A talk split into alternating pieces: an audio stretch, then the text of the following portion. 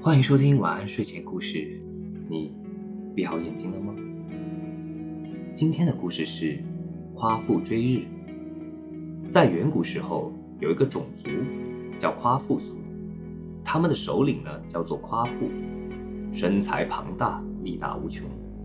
有一年的天气非常热，火辣辣的太阳直射在大地上，人们热得难受极了。夸父看着愁苦不堪的族人说。为了大家的幸福生活，我一定要追上太阳，捉住它，让它听人的指挥。太阳刚刚从海上升起，夸父告别族人，从东海边向着太阳升起的方向迈开大步就去追，开始他逐日的征程。太阳在空中飞快地移动着，夸父在地上如疾风似的拼命地追呀追呀，眼看着离太阳越来越近。他的信心越来越强，但是越接近太阳就渴得厉害，已经不是捧河水就可以止渴的了。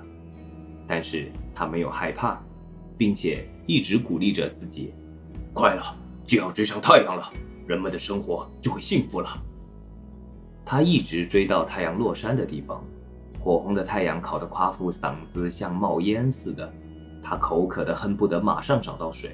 他跑到黄河边。一口气把黄河之水喝干，可是还是不解渴。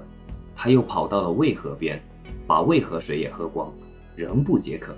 夸父又向北跑去，那里有纵横千里的大泽，大泽里的水足够夸父解渴。但是大泽太远，夸父还没有跑到大泽，就在半路被渴死了。夸父临死的时候还牵挂着自己的族人，于是将手中的木杖扔出去。木杖落地的地方，顿时生出了大片郁郁葱葱的桃林。夸父追日，又称夸父逐日，后来用来比喻人的不自量力，也用来比喻为了自己的理想勇于追求和奋斗。但我觉得这个故事吧，或者说这个成语吧，还是偏贬义多一点。就是那种喜欢钻牛角尖的人，就会一门心思的往一个地方去追。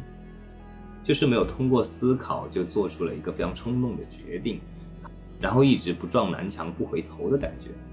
反正夸父这个故事在我这里的话，我还是认为夸父是一个傻大个。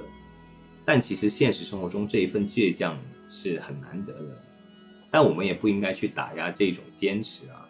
像夸父逐日和移公移山的这种精神，还是值得提倡的嘛，对吧？好了，今晚的故事就讲到这里。